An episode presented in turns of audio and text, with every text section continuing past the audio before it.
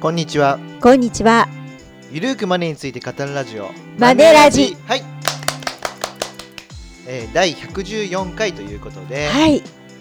えー、まだ1ヶ月ぶりですかね。そうですね。まあなかなかね、ちょっと間空いちゃいますけれども、は、はいい。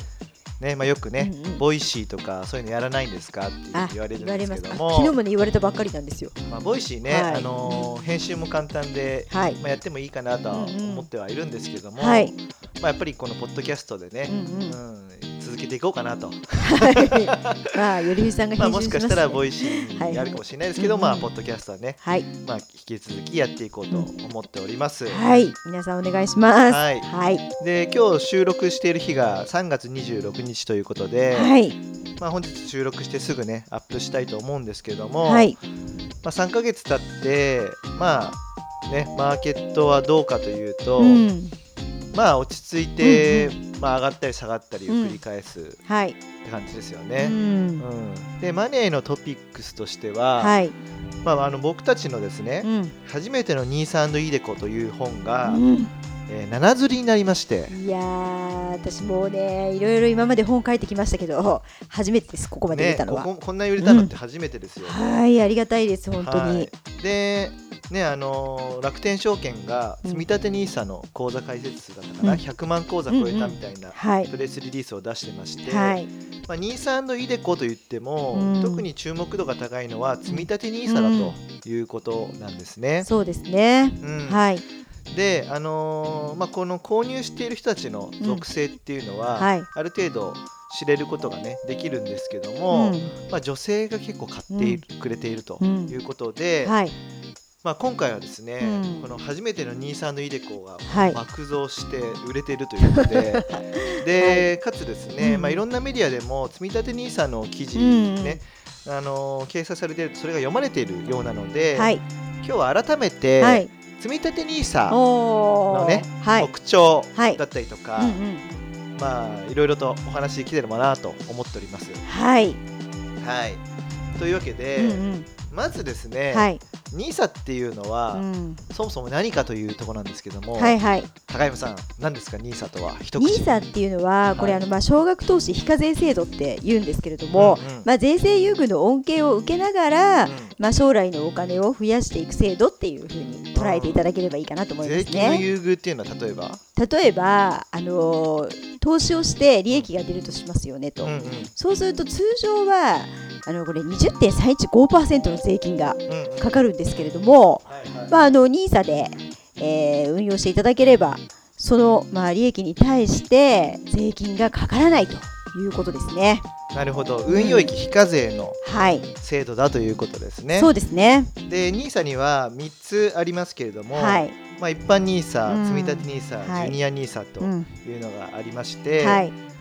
で、まあ、今日はね積み立て NISA の説明を、ねうんうんしたいと思うので簡単にねこの違いをおお伝えしますと、はい、一般 NISA というのは、うん年間120万円までの投資で得られた利益が5年間非課税になる制度ではい、株やうん投資信託、リート ETF などが運用できるよとはい、で積み立て NISA というのは、うん年間40万円までの投資で得られた利益が20年間非課税になる制度はい、で投資できるものは投資信託うん、と ETF に限られているとまあここは特徴的ですよね。そう積でみす立ねて NISA はね。はいうんうんでジュニア NISA というのは、はい、日本に住む未成年、うん、まあ、現行では未未成年は、えー、と20歳未満になっておりますから、うん0歳から19歳が利用できる制度としまして、うん年間80万円までの投資で得られた利益が5年間非課税、うんで株や投資信託、まあ、リートとか ETF ではい運用できるよといったものになっております。はい、はいで積立 NISA というのは、うん2018年からはい作られた制度はいになってますね、うん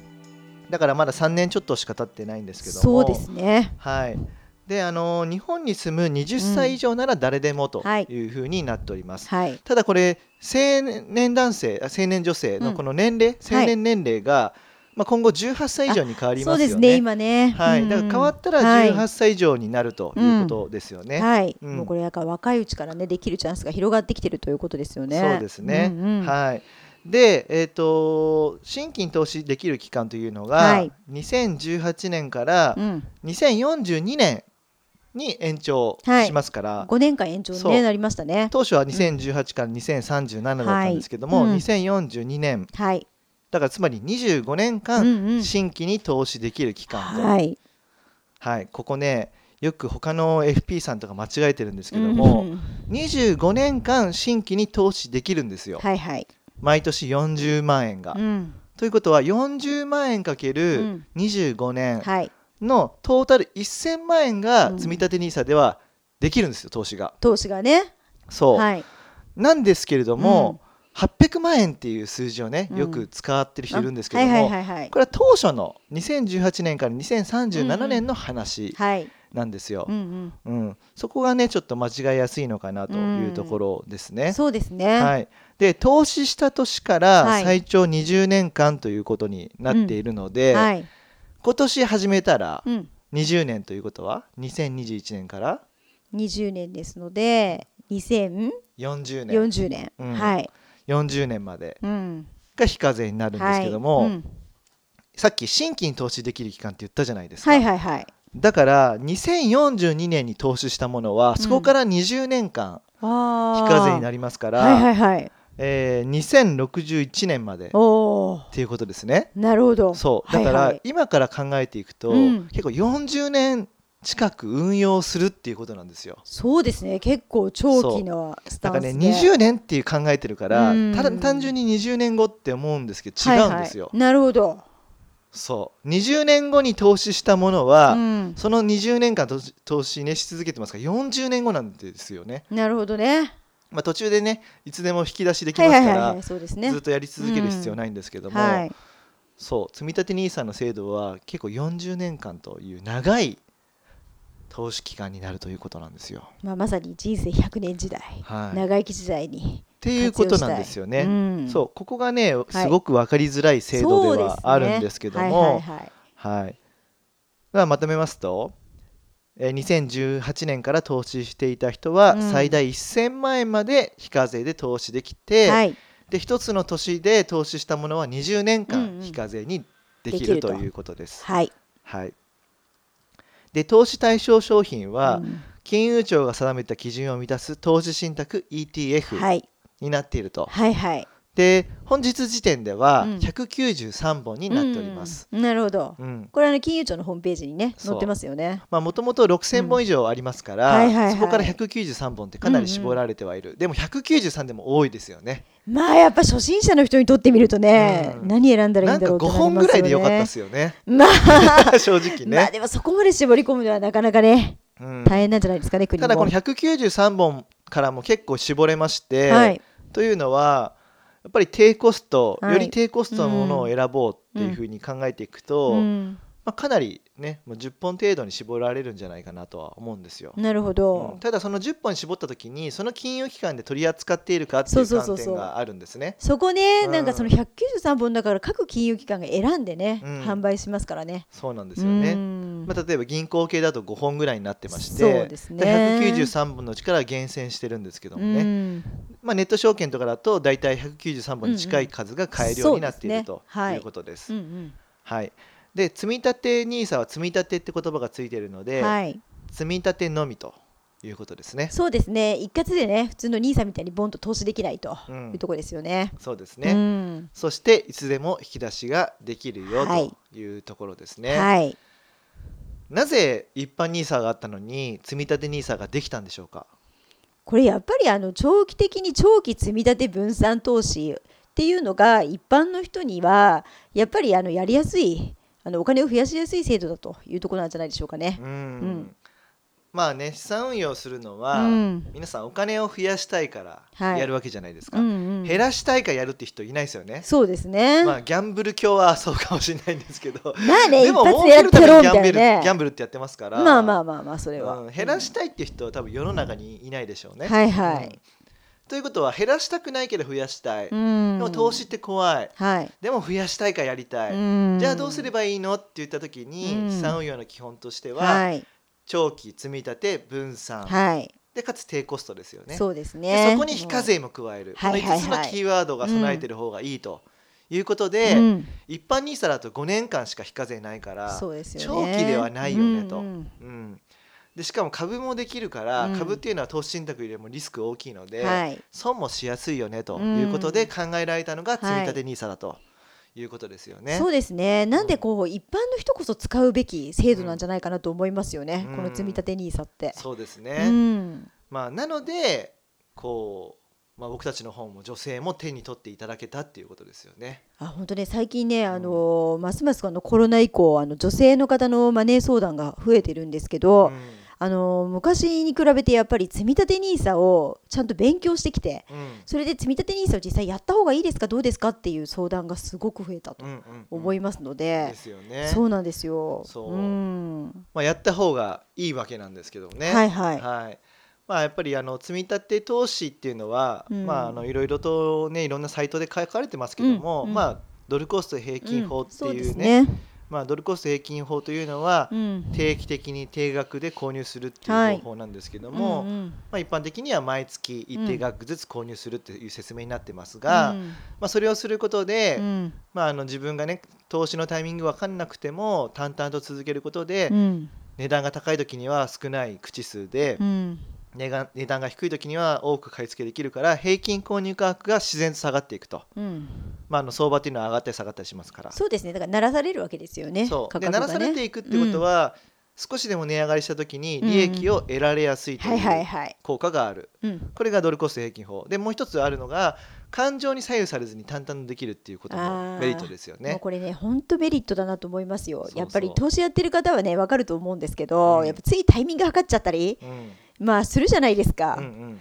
で下がるとキャーとか思ううしん、そうですよね、ええそうで長期投資っていうのは、うんまあ、もちろん福利効果っていうね、あはいはい利息は利息を生む効果っていうのもあるんですけども、それだけじゃなくて、短期的に見たらうん変動が大きいものでも長期的に見ればね変動が鳴らされるってはいいはうもいはいのもありますので、はいまあ、そういった目線ですね。うんで分散投資っていうのはやっぱり株とかっていうのは、うんまあ、あの最近はね一株でも買えるようになってきたんで、はいはいうんまあ、少ない口数あ少ないかあの金額でね分散投資が自分でもできるようになりましたが、それでもやっぱり面倒くさいじゃないですか、はい手は間だいったりはといか。うんそれを簡単にできるのが投資信託っていう商品があって、はいでそれをね、あのーまあ、積立 NISA では用意してくれてますから、うん分散投資も手軽にできるということですね。そうででかつす積ね立 NISA の制限として低コストっていうのがありますから、う低コストもバッチリ備わってるうんかつ税金もかからないと、うんいいですよね。いいですようねん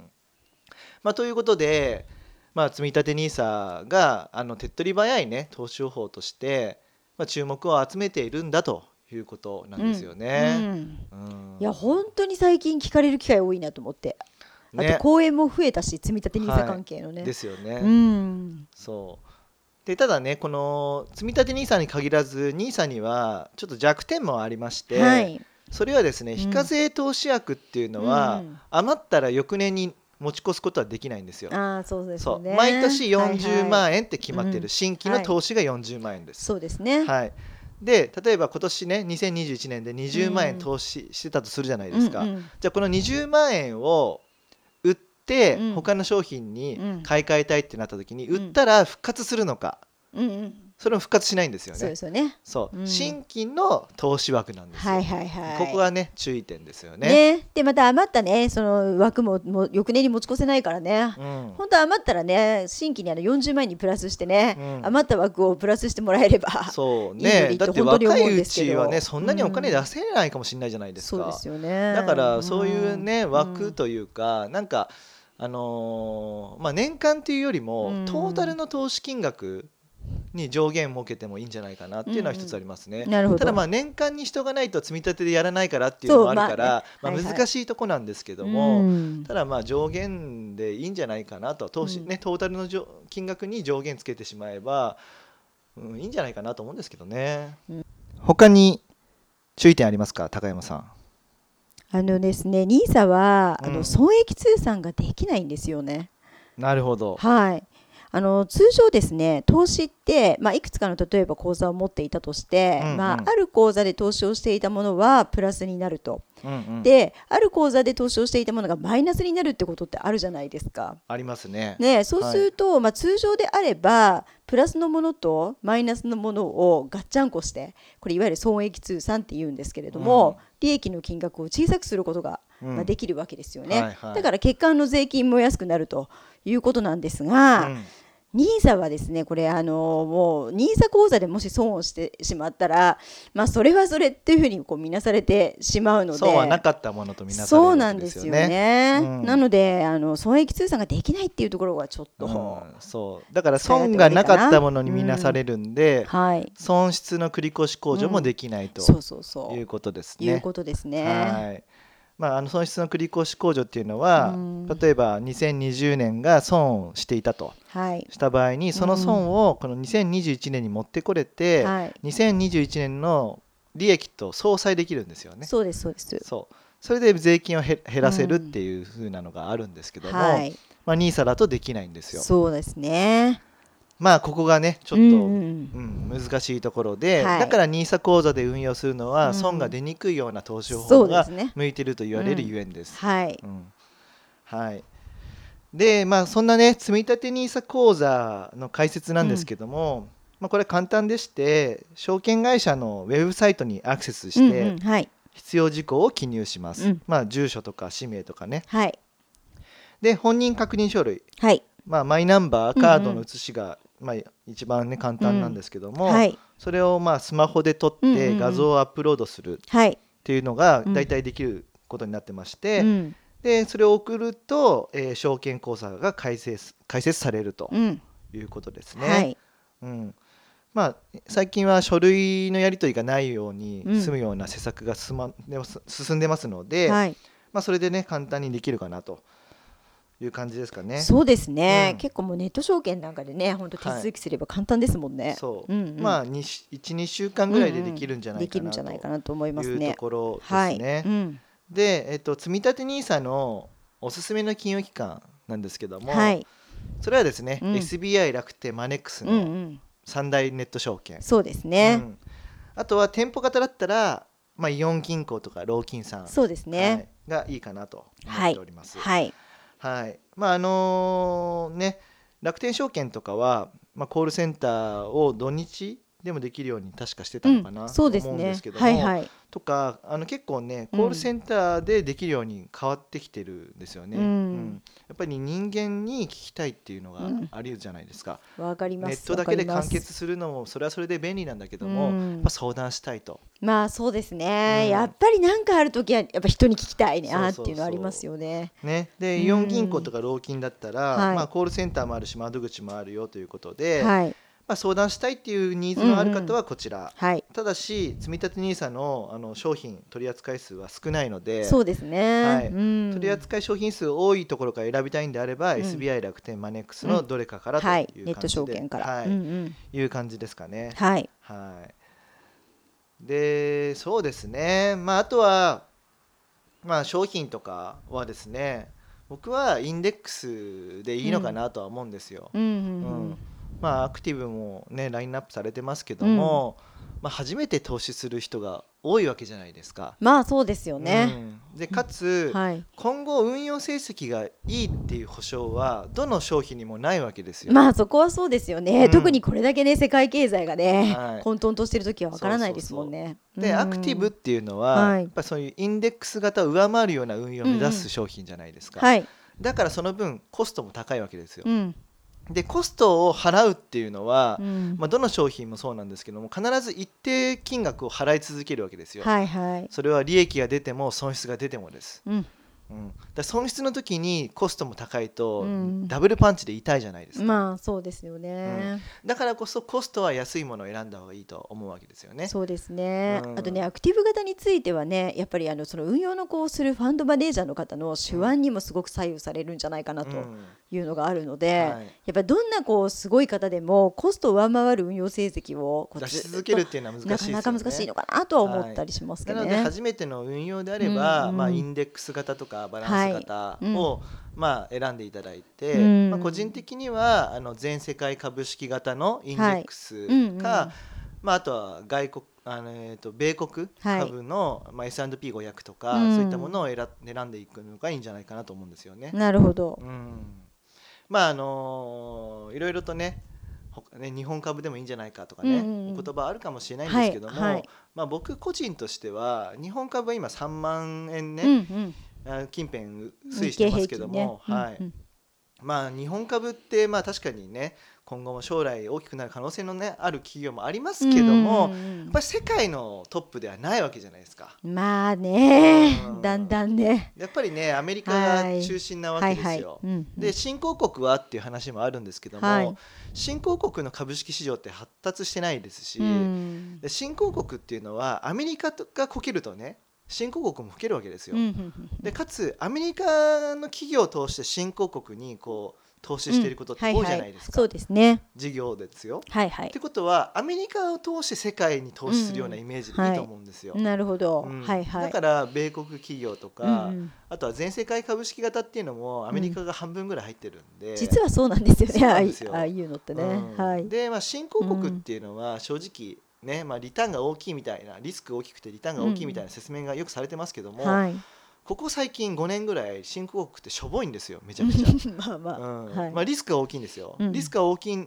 ていうのは振れリスクっていうのは振れ幅なんで価格の変動なんで、うんうんそれは大きいんですけども、はいリターンはどんどん低いわけなんですよ、うんうんマイナスなんですよ、うんうんということなんで、ね、リスク取りたいから新興国なんですっていうのはやっぱりちょっと誤りで、うんうんまあ、分散投資の一環として入れるのはいいとは思うんですけども、まあ、やっぱりその全世界とかうんうん米国株式をまあす腰に据えて投資していくのがいいんじゃないのかなとは思いますけどね。なるほどう、んまあ、あとやっぱりバランス型もいいですよね、うんうん国内外の株債券不動産に、はいまあもうバランス投資、はいまあ初心者の方だと、まあ、よくあの長期積み立て分散がいいよと言われても、うんうん何どう分散していいか分かんないって人も多いと思うので、はいまあバランス型が無難かなとは思いますけれどそもね。うですねで大事なのは積立 NISA では1本とか2本って少ない本数の方がいいです。うんあうん、のリバランスがねうんしづらい制度なんですよ。ああそうですそうね。売って買ってってやったらうんはい新規に投資する枠を消費ししてしそまううですんよでね。うんで売ると、はいその後20年間非課税できた期間うをんなくすことになるじゃないですか、はいはいはいもったいないので、はい、積立 NISA では1本とか2本に絞っていただいて、うんうん分散ねあの積立 NISA も含めて分散投資をする資う産ん全体で分資散産全体投でね資するっていはいはうい観点でやっていただくのがいいんじゃないのかなとは思いますけどね。はいはいという感じでちょっとね積立 NISA のことを真面目に語ってきたんですけ ども。はい、 まあでもね最近本当に積立 NISA についての問い合わせがすごく増えているなっていうのを本当思いますので、うんまあ改めてあの積立 NISA とはどんなものなのかと、うんで結構あの勉強したいって方も多いと思いますので、まあ、よかったらこちらで。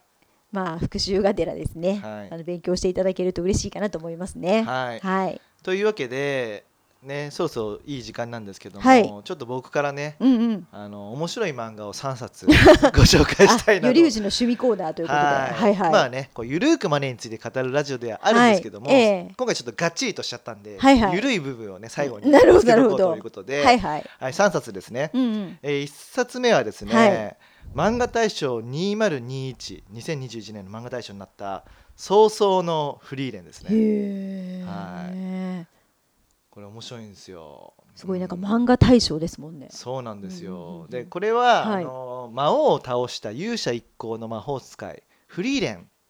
ののねうんうんうん、あのストーリーなんですけども、はフいリーレンっていうのは、まあ、エレフで長生きなんですよあ、はいはい。で勇者がねヒンメルっていう勇者なんですけども、はい。まあ、人間だから死んじゃうじゃないですか、そうですよね。はい、でその死に対しうて、んなぜ自分がこんなに悲しむんだろうっていうのがわからないんですねだからうん人を知る旅に出るっていうテーマなんですよおお、それはまたこ面う白くないですかなんかこれまでいなかったようなそうなんですテよーマですよね。はい、まああのーモンスモンスターとかも出てくるんで、はいはいモンスターとの戦闘とかもあったりするんですなけるどほも、ど、はいはい。テーマは人間のことがわからないエルフが人間のことを分かっていく旅ということでこおお、れだけでも面白くないですか確かにそう今なんのこのですよイントロ部分だけでも、ありがとうございますはいはいはい、興味をね、 はい惹かれ皆まさすんよも、ね。あの見ていただければと思います、うんうんなるほど。はい、で2冊目なんですけども、はい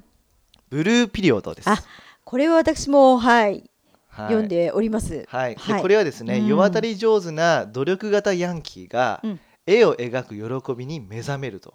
いうことで、これもいいですよね、この漫画も本当にそうですねうんで、まあ、結構もう関数出てるんですけども、はいうん前半戦はねこの美大を目指すようなうんうん世界なんですよ、はいだからあのそういうあの受験学校にもうん通通って、はい絵と向き合っていくうんと、うんでいろんな絵もね実際にこう紹介されていて、うんあこの絵見たことあるとかね、はいあこういう画法があるんだ技法があるんだっていうね、いうところも分かったりとかっていうことで、はいうんあとね大事なのはこのねヤトラっていうねうん主人公のね主人公ははいい、男の子彼がね純粋なんですようね。んでまあ美大の人たちってこういう人たちが多いのかなっていうね、世界も見られるし、うんまあ、人種がわかるかなっていうのも面白いですしね、うんすごいね、うん悩みながらやってるんだっていうことも分かって、本当にそうで絵がねほ絵ってやっぱり本当に奥深いんだなっていうことも分かりましたね、うんあのー結構コロナで美術館とか行けなくなってるじゃないですか、そうでですねもこれ見るとはやっぱうん絵っていいなと思うし、あとそのやとらのねこううん人間、周りのね人間関係、はいはいこれがね結構考えさせられるわけなので、はいぜひ読んでいただければと思っております。はいで最後ですね、はいえーアルスラン戦記です。あそれはなんか聞いたことだけはあります だけはあります、はい、あの、はい大陸航路の峡谷、パルスだったかなバルスだったかなあパルスですね、はいはいはい、の若き王子アルスラーンです。でうん永遠と思われた国の映画が終わりを告げた時うんすべての運命が変わるっていう感じでね紹介されてるんですけども、おーまあ、あのアルスラーンっていうのは若き王子なんですよ。あでう、んまあ、あの結構騙されちゃって、はい策略にあって、うん国がねこう滅亡みたいな感じになっちゃうわけですよ。あらでアルスラン王子がこう逃げて、うんうまくこう再興していこうっていう国を作っはていいはこうっいはていいうはいはねい、うん話なんですけども、うんまあ、結構ねこう一人一人のうんキャラクターがね、結構あのた立っててうん面白いわけですよね。それも結構関数出てるんですか関数出てます。へーであのキングダムってあるじゃないですか。あ,、あはいれも、うんまあやっぱり歴史のことは学べるんだけども、うん戦闘シーンとかも面白いじゃないですか。はいはいはで似てるんですよアルスランも。いなるほど、うんという感じで。うんまああの戦闘ものとかね好きだったり、ちょっと歴史でまあ歴史のこれもこれなんか作り物なんで違うんだけど、はいはいはいまはあいそういう展開が好きっていうんであれば、うんこれもおすすめということで、なるほどはい今日はねこのちょっと違うジャンルの3冊出しましたけどもね皆さんもねいろいろと、まあ、コロナの中でね、うんえー暇だと思うのでいやいやいや、今、いや、まあまあまあまあ、でもね、読書するにはいい時間いやだから仕事ばっかりだと疲れちゃうゃうじゃないですか。そうそう、でも本当にそれはそうですね。そうだからその、うんあ、のなかなか外出できないから、はちょっとその読書おをうすち時ると間かねっていうかねはいはいそのうんまあ、どうやってうまくね人生を豊かにしようかってはいうい観点で、うん漫画っていうのはやっぱいいじゃないですか、うん大体ねこの漫画ねあのアニメになってるわけですよブルーピリオドもアル確スかランに戦そうです記もね。うんでただこのソースのフリーレンはまだ出たばかりなので、はいはい。あのこれからだと思うんでうんすけども、うん今後を期待されるって感じでしょうかね。そうそうそうそうそうなんですよなるほど。はいという感じで、はいはいぜひね高山さんもこのフリーレン見てくださいわかりました。そういやエルフそうかと思うわけですよ。エルフって前なんかなんだっけあうのんロード・オブ・ザ・キングに出出てきてましたロよード・ねオブ・ザ・キング ロード・オブ・ザ・リングあロード・オブ やばい間違えまいしたやねいいんじゃないですかはいはいはい。ロード・オブ・ザ・ンキングねちょっと見てみたいですねグ王様への道ですもんねね、普すご通いのムカつくんですけど。はいという感じはいはいはで最後ねちょっとグダグダになっちゃいましたはい、すいまんせん。はい。こんな感じで終わりにしたいと思います、はい。というわけで、えー株式会社マネーユーの提供で頼藤大樹と高山和恵がおお送送りりししままししたた。またね。またね See you.